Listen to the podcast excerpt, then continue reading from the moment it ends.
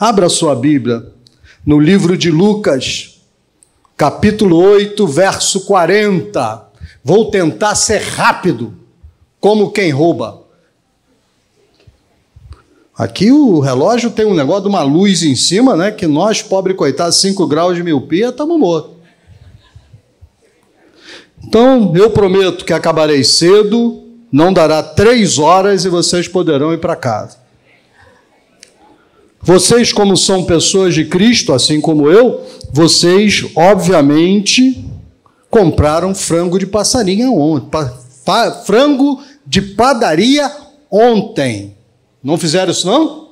Sábado, para mim, é sagrado. Frango de padaria. Domingo é dia de miojo. Nada desse negócio de, de ficar cozinhando, acordando três da manhã. Irmãos, esquece isso. O frango está lá na padaria, vá lá e compre. O miojo está em casa, é só jogar na água quente. Glórias a Deus. Glórias a Deus pelo miojo. Diz assim o verso 40. Ao regressar Jesus, a multidão recebeu com alegria. Ele regressou a Cafarnaum. Porque todos o estavam esperando. Eis que veio um homem chamado Jairo que era o chefe da sinagoga, e prostrando-se aos seus pés, aos pés de Jesus, lhe suplicou que chegasse até a sua casa, pois sua filha única, de uns 12 anos, estava à morte. Verso 49. Falava ele ainda quando veio uma pessoa da casa do chefe da sinagoga dizendo: Tua filha já está morta. Não incomodes mais o mestre. Mas Jesus, ouvindo isso, disse: Não temas, crê somente, e ela será salva. Tendo chegado à casa, a ninguém permitiu que entrasse com ele, senão Pedro, João e Tiago, e bem assim o pai e a mãe da menina. E todos choravam e pranteavam, mas ele disse: Não choreis, ela não está morta, mas dorme. E riram-se dele, porque sabiam que ela estava morta. Entretanto, ele, tomando-a pela mão, disse em voz alta: Menina, levanta-te! Voz alta. E ela imediatamente se levantou e ele mandou que lhes dessem de comer. Seus pais ficaram maravilhados, mas ele lhes advertiu que ninguém, a ninguém contasse o que tinha acontecido. Amém? História mais que conhecida. Eu vou começar hoje com vocês falando sobre quem era Jairo? Jairo, diz o texto, era o presidente da sinagoga de Cafarnaum. A partir de hoje, toda vez que você lê um problema em sinagoga, procure. Era em Cafarnaum e Jairo era o presidente. Vocês se lembram quando o homem da, da mão seca Jesus chamou, vem aqui. Ele foi, levanta a mão, ficou curado. Quem foi que reclamou? Os chefes da sinagoga de Cafarnaum. E quem era o presidente? Se lembra quando aqueles homens trouxeram o homem aleijado, doente, abriram um telhado, desceram um cara até lá. Jesus olhou e disse: Perdoados são os teus pecados. E a Bíblia diz que os escribas que estavam ali condenavam Jesus. Eram escribas de que sinagoga? Cafarnaum. Quem era o presidente? Quando Jesus repreendeu o endemoniado na sinagoga, era frequentador, dava dízimo, cantava no coral, mas estava endemoniado. Quando Jesus chegou para ele, homem, eu te repreendo, e foi repreendido por todos, qual era a sinagoga? Quem era o chefe? Agora, a filha de Jairo fica doente. E Jairo, como todo pai zeloso, investiu nos médicos. Não aconteceu nada. Aliás, como anda acontecendo com certa frequência. Se tem médico aqui, me perdoe. Mas é a minha experiência pessoal, né? Vai para o médico, gasta um milhão, três milhões, cinquenta milhões e continua a mulher hemorrágica. Mas agora ele investe o que tem, ele investe o que não tem e nada funciona. Aí ele toma uma decisão. Eu vou falar com Jesus. Agora imagina, irmãos, imagina a cena. Está aquele pessoal reunido. Quem aparece? Ele, o boto. Ele vem andando, se ajoelha diante de Jesus e pede: Me ajuda, Senhor. Agora, eu e você, só nós. Ele ali ajoelhado, eu ia aproveitar para dar uma castanha. Pá! Né? Antes de falar qualquer coisa, eu dava uma castanha que é para ele começar a ficar feliz. E eu dizia: Agora? Agora você vem a mim? Você se lembra quando eu repreendi o endemoniado? Você se lembra o que você falou? Você se lembra quando desceram aquele aleijado? Você se lembra o que você falou? Você se lembra quando eu curei a mão do homem seco na sua sinagoga? Você se lembra o que você falou? Que oportunidade! Mas Jesus olhou para aquele homem e disse o seguinte: ele está fazendo tudo certo. Isso é a primeira coisa que eu quero dizer quem nos visita, quem é novo aqui. Jesus não se importa com o que você fez. Jesus se importa se você vai fazer tudo certo agora. Jesus não quer saber se você não vale nada. Ah, mas eu fui bêbado, eu caí, eu me prostituí, eu fiz aquilo, eu fiz aquilo outro. Jesus disse assim: e agora? O que, que você quer fazer? Não é o que você fez, não é o que te acusam, não é aquilo que você pensa de você mesmo, o que você quer fazer hoje.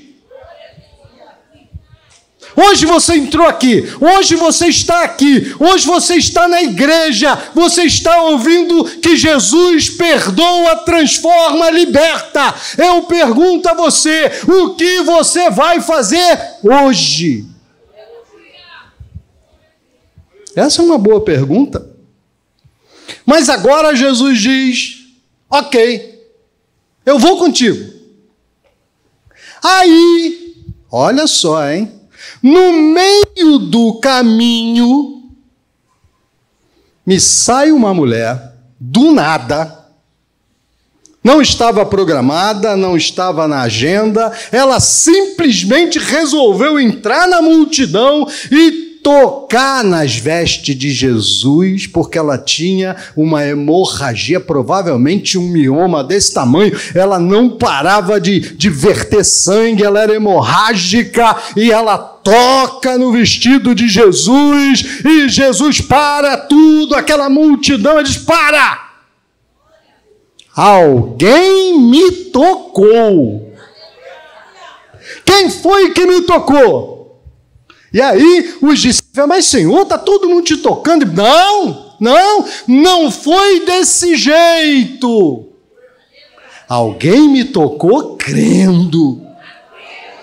E de mim saiu poder, e Jesus abençoou. Irmãos, deixa eu contar para vocês, estão nos visitando outra vez. Não é só fazer certo, é fazer pela fé.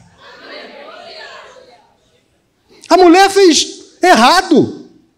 Ela não se apresentou, ela não pediu, ela veio escondida, ela tocou em todo mundo. Deixa eu contar uma coisa para vocês: pela lei judaica, a lei de Moisés, ela era imunda. A lei que veio de Deus, dizia: a mulher, enquanto ela estiver no período menstrual, ela é imunda. Tudo que ela tocar está sujo. Tudo que ela encostar está sujo. Por isso, até o dia de hoje, os rabinos ortodoxos dormem em quarto separado da sua esposa, para que, se por acaso ela fique menstruada durante a noite, ela não toque nele e ele fique imundo. É, meu irmão. Agora, essa mulher imunda sai de casa, vai lá e toca em Jesus, o Deus vivo encarnado. Que oportunidade para ele olhar para ela e dizer: Olha, mulher, você quebrou a lei, pega a pedra aí todo mundo.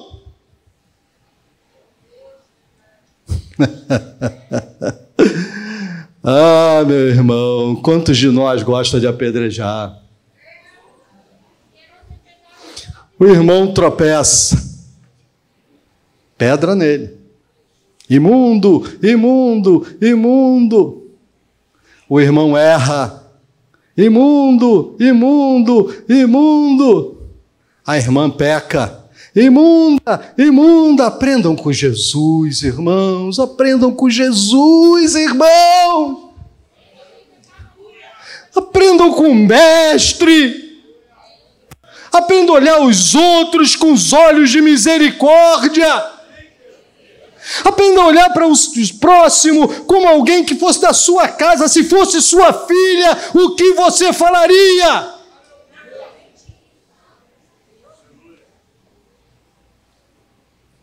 Mas Jesus para. E diz: quem me tocou, não tocou, tocou, tocou. Eu sei que me tocou. Olha que eu vou dedurar quem foi. Até que a mulher saiu. Vem tremendo, imunda, sabendo o que fez, fui eu. Jesus olha para ela e diz: O que foi que aconteceu? E ela dá o testemunho dela. Vocês conhecem testemunho de mulher? Já... Quem é casado aqui? Levante a mão. Quem é casado? Você já viu mulher que não gosta de contar os mínimos detalhes? Que foi que aconteceu? Homem, que foi que aconteceu? Ó, Veio um carro assim, bateu no outro, pum, e o cara morreu. Pronto, acabou a história. Mulher, que foi que aconteceu? Olha, eu não sei que eu vi de, assim, de raspão. Eu só vi que o carro era verde, vinha na, na, Sabe aquela rua ali da tal, com a esquina com a tal? E aí eu vi que o farol veio biscando. Eu achei muito estranho aquilo. O cara, aquele cara que estava de roupa azul, com gravata borboleta preta, ele então eu só vi assim de relance, com o cabelo meio desgrenhado, parecia que ele estava meio doidão. Mulheres dando testemunho.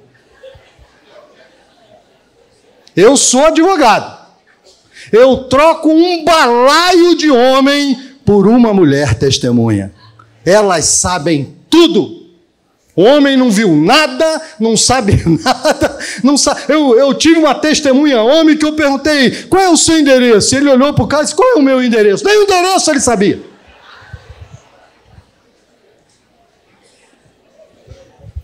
Agora, olha para Jairo. Ele saiu de casa a filha estava morrendo. Estava morrendo, gente. E agora Jesus para. Por causa de uma mulher imunda. Manda ela dar o testemunho. Eu imagino que Jairo estava assim lá.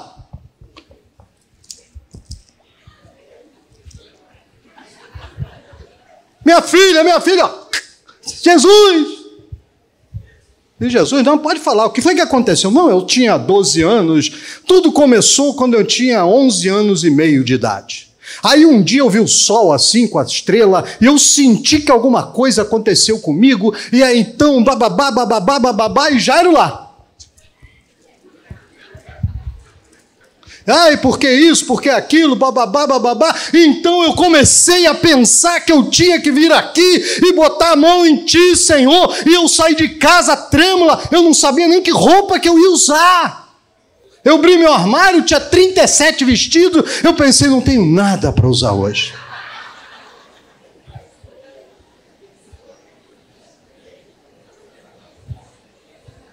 E Jesus lá, paradaço, ouvindo a mulher. E a filha do homem morrendo.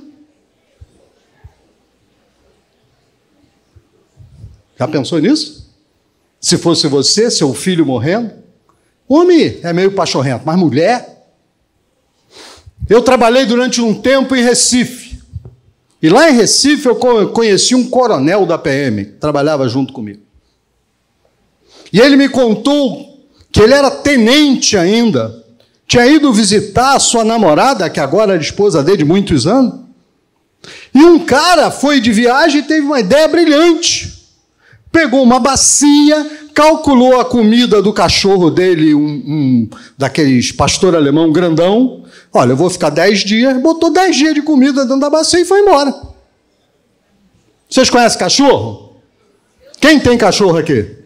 Se você deixar uma bacia, ele come ela todinha? Aconteceu isso. O cachorro comeu a bacia toda e agora tinha nove dias, oito dias que ele não comia. Você pode imaginar um pastor alemão com fome de oito dias?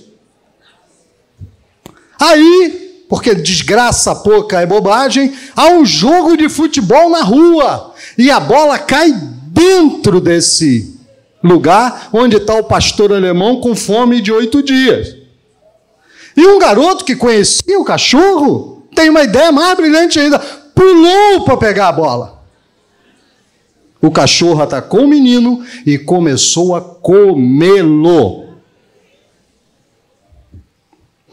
Ele disse quando ouviu a gritaria, eh, esperando a namorada, ela não descia, ele foi ver o que era, o pessoal falou: é o cachorro, está comendo o menino. Ele subiu, sentiu-se. Ele tem até uma medalha de honra ao aquelas coisas. Ele pulou para ir pegar o garoto. E ele disse: Todo mundo no muro vendo, só um pulou comigo. A mãe. Todo mundo ficou olhando, mas a mãe pulou comigo para salvar o filho dela. Agora, Jairo está lá, a filha está morrendo, a mulher está dando testemunha, chegam pessoas da casa dele. Felizmente, você sabe como é que se dá notícia ruim para os outros, né? Você chega com aquela cara de enterro, quebrantado de espírito, e fala: Olha, infelizmente, sua filha morreu. Jairo olhou para Jesus e pensou: que safado. Podia ter ido lá, parou para curar esta mulher maligna. E minha filha, que era inocente, 12 anos, morreu por causa disso. Aí Jesus olhou para ele, viu isso tudo passar no coração dele e disse para ele: Não temas, crê somente e ela será salva. Então não basta só fazer certo, nem fazer pela fé.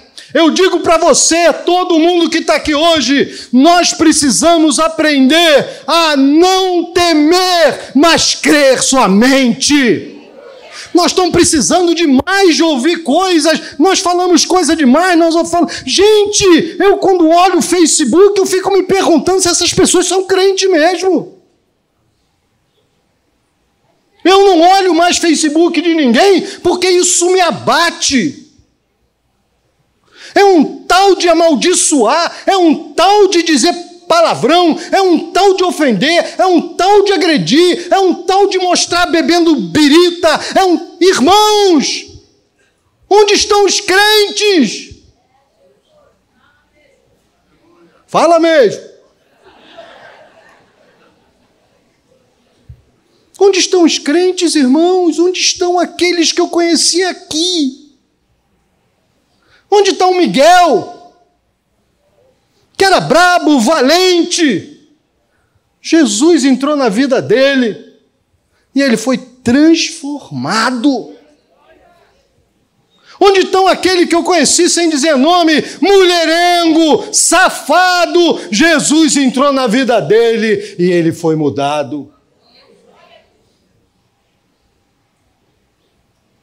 não temas, crê somente. Irmão, irmã, eu ouço agora todo mundo falando: ah, o governo Lula vai perseguir a igreja. É muito provável que persiga mesmo. E daí? É novo isso? É o primeiro que perseguirá a igreja? Então eu quero dizer para todo mundo nessa igreja: não temas, crê somente.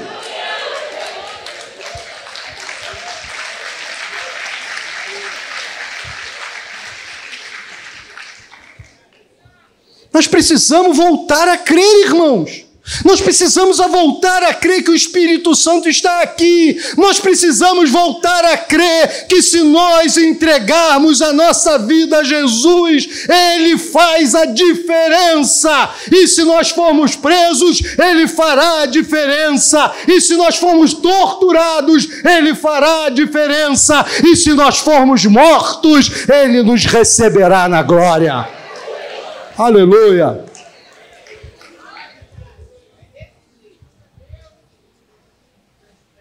Morreu. Morreu. Mas eu olho para Jairo e vejo que ele teve uma, uma coisa muito certa. O problema dele, irmãos, não era político, o problema dele não era monetário, o problema dele não era sei lá o quê, o problema dele era poder de Deus. E aí, para poder de Deus, a gente vai para Jesus. Você está aqui hoje, está precisando é de poder de Deus? Então não fica pensando em política, não fica pensando nisso e naquilo. A sua solução é Jesus. Sai de casa e diga: Eu vou buscar Jesus. Gostei do pastor falando reunião de oração. A minha reunião de oração, minha igreja é. Acho que cabe aqui, ó. Um quadrado desse aqui pequeno é a igreja lá de Copacabana. Mas eu cheguei e disse assim para os irmãos: olha, nós vamos começar a orar. Quem quiser vir, vem. Toda vez, toda igreja que eu vou, a minha reunião é reunião de oração. Quem quiser pregar, prega. Quem quiser cantar, canta. Quem quiser dançar, dança. Quem quiser interpretar Hamlet, pode ir lá na minha igreja. Não tem problema, eu não me importo com isso. Mas a minha reunião é a reunião de oração. Por que a minha reunião de oração? Porque eu não sou besta. Sou garoto nascido e criado em cascadura, malandro por nascimento. Onde é que Jesus costuma operar? Na reunião de oração. Onde é que Jesus costuma curar? Na reunião de oração, Marcela.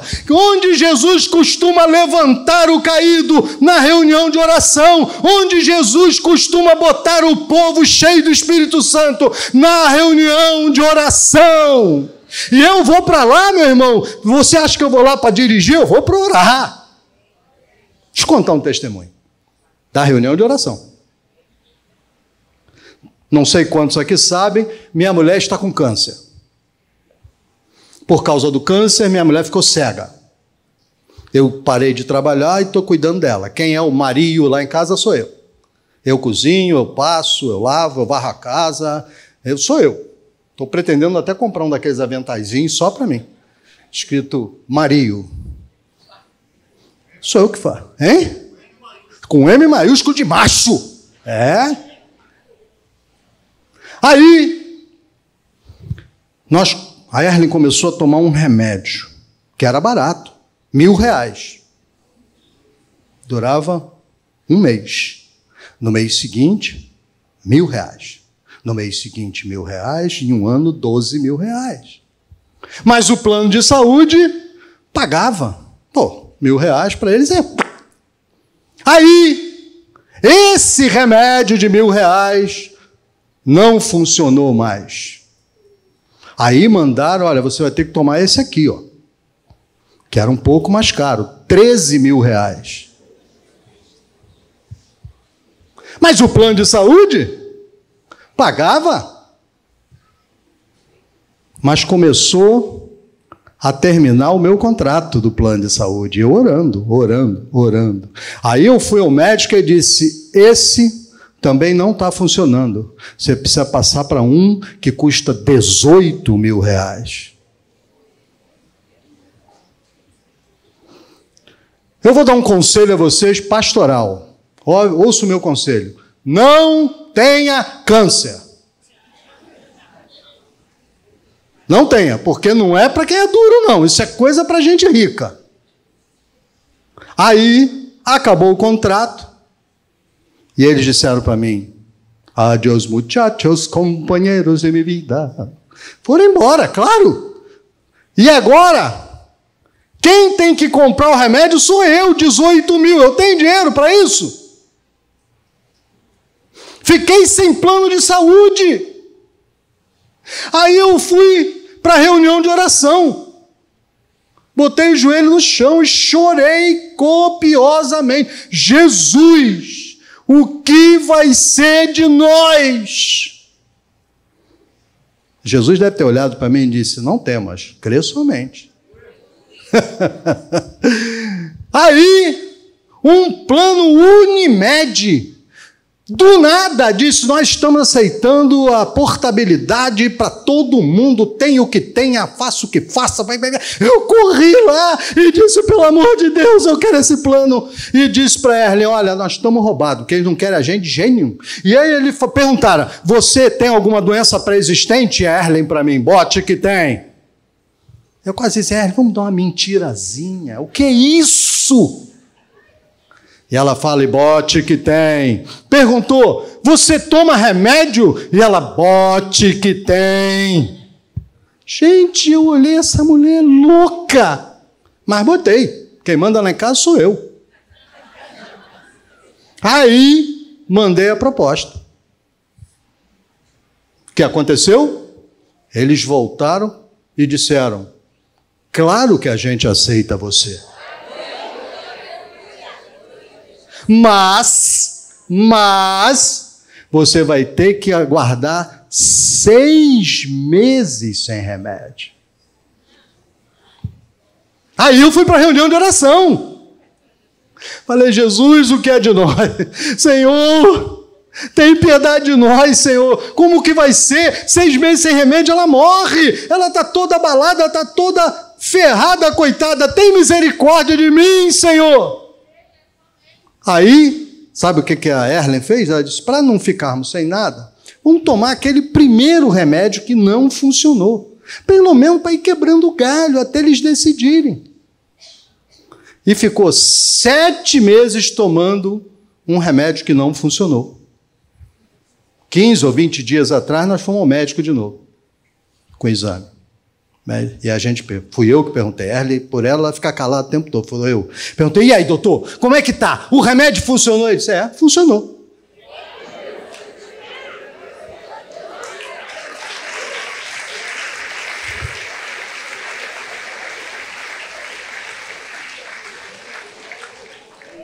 Entende por que eu não falto reunião de oração? Agora eu estou orando assim, Senhor, eu preciso tanto de um Mercedes. Senhor, abre uma vaga de emprego no Banco do Brasil, quem sabe, presidente está bom para mim.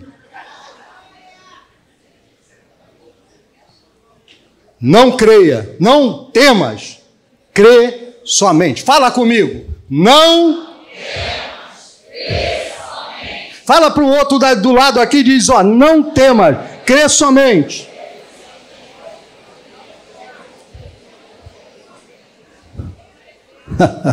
ai, ai. Agora, Jairo, tudo que ele criticou, ele foi e fez. Saiu de casa, foi ter com Jesus, se ajoelhou, se humilhou, adorou, me perdoem a palavra, pediu pinico, pediu ajuda, fez tudo o que ele disse que estava errado. E Jesus disse para ele apenas uma coisa: não temas crê somente. Eu agora imagino Jairo indo para casa com Jesus. Cabisbaixo. Se é como eu, vai assim, arrastando o pé. O que, que eu vou dizer para minha mulher? Eu fui sair para buscar Jesus e não voltei a tempo. O que, que eu vou dizer para ela? Porque nós homens fazemos essa cara de brabo, mas nós temos medo que se pela da mulher. Irmão, eu capotei com meu carro. Desci um barranco com o carro. Parei, o carro parou de um lado de um poste. Eu meio zonzo assim, sem saber o que fazer. Primeira coisa que eu fiz, liguei, Erle, eu vou chegar atrasado em casa. Porque eu não tenho medo de morrer, não, mas já da minha mulher eu tenho pavor.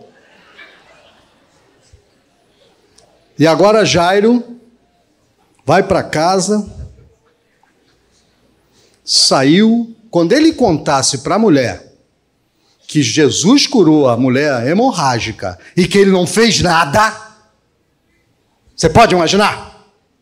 Você, irmã, seu marido sai para buscar Jesus, Jesus para, faz, acontece, ele não faz nada. O que você diria? Esta é a pergunta de 8 milhões de dólares.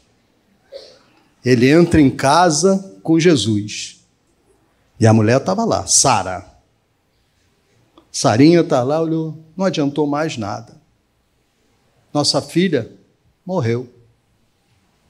Jesus disse: Ela não morreu, apenas dorme. Deixa eu falar para você hoje aqui sobre a tua bênção que você está esperando há 10 anos. Ela não morreu, ela apenas dorme. Aleluia! Não fique pensando que, ele, que a sua bênção morreu, que seu marido não tem solução, que seu filho vai ficar para sempre do jeito que ele é. Não fica pensando que está tudo perdido. Não é verdade. Ele não morreu, apenas dorme. Você tem coragem de dizer assim? Eu creio que apenas dorme. A gente. Pastor, a gente lê a Bíblia para quê, não é verdade? Porque na hora que bate o negócio, que era para a gente dar show, ah, isso eu li lá em Deuteronômio 14, 17, 21. Ah, isso aqui eu li lá em Apocalipse 2, 12. Na hora que acontece, eu, oh, meu Deus, como é que vai ser? Nunca peguei na Bíblia. Nunca. Pois a Bíblia, ela diz que Deus encontrou Gideão. E Gideão tinha tanto medo dos midianitas que ele pegou o trigo dele, levou para um lugar oculto chamado lagar, onde se pisava as uvas, não podia ter sol, senão a uva pudesse. E estava batendo. Sabe, quem vem do interior sabe que nem feijão, bota aquele troço e bate assim com a, com a vara e vai quebrando as, a, a, a, a casca e vai caindo o negócio embaixo num pano. Eu vi isso acontecer em Minas Gerais muitas vezes. E aí, tá ele lá batendo o trigo dele chega o anjo do Senhor. O anjo do Senhor podia falar muita coisa, mas olha para ele e diz assim: varão valoroso. Se eu sou Gideão, eu olho para trás. Quem é? Quem é o cara? Varão valoroso? Eu estou aqui com medo danado. Eu estou escondido, eu estou no buraco. Eu não tenho nada de valoroso, nada de valente, nada de corajoso, eu não tenho nada disso. E ainda faz mais. Senhor, se tu és mesmo isso, por que, que não acontece nada? Por que o Lula foi eleito? Por que, que não aconteceu essas coisas todas? Jesus, por quê? Por que, que onde estão as tuas ameaças? Cadê a tua vingança? Que não mata esse homem, não fulmina, não arrasa, corta em pedaço, depois pica e joga no fogo.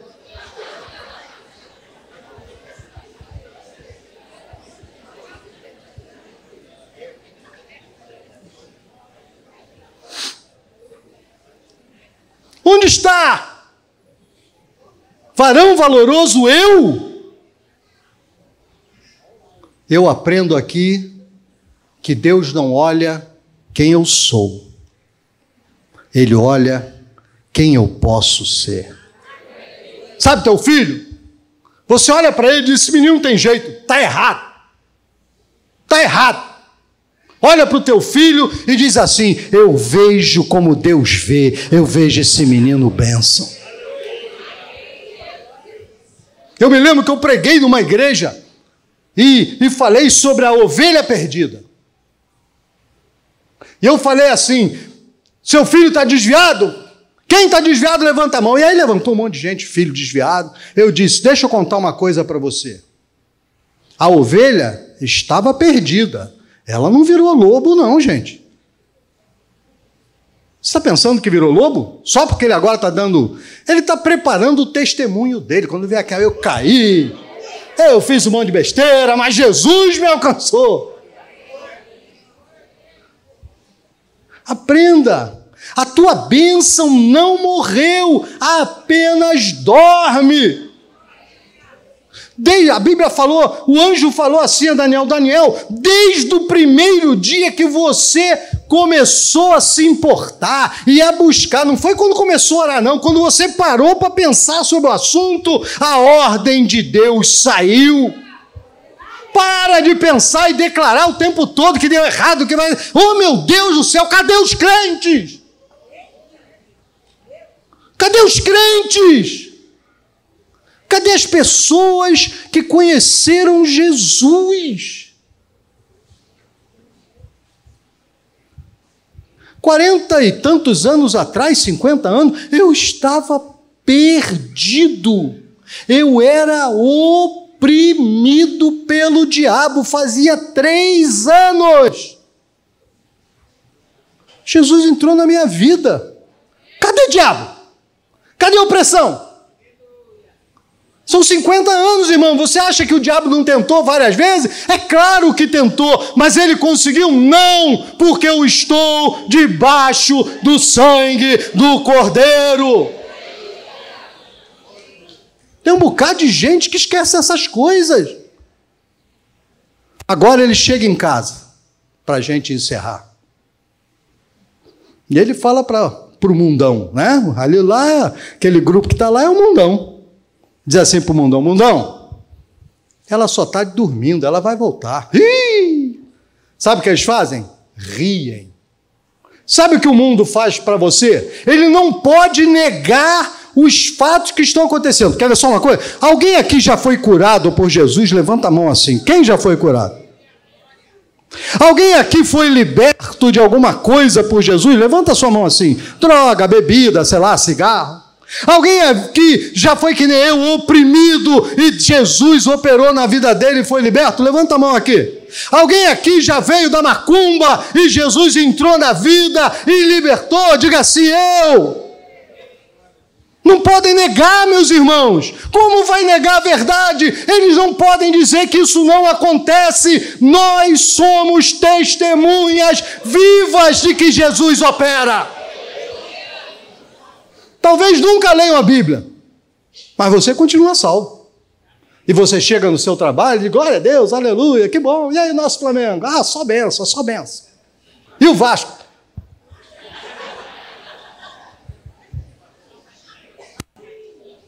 Irmãos, é assim que é.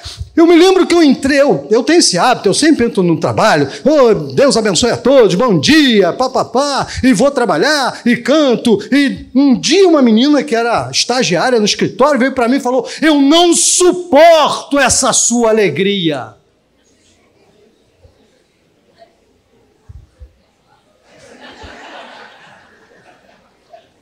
Irmãos, eles não podem negar o que Jesus fez na sua vida. Então, eles dizem para você que é ridículo.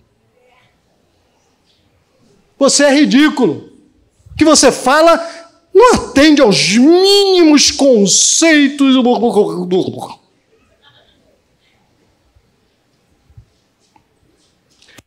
Costumeiramente você acaba se envergonhando. Eu vou dizer para vocês uma coisa.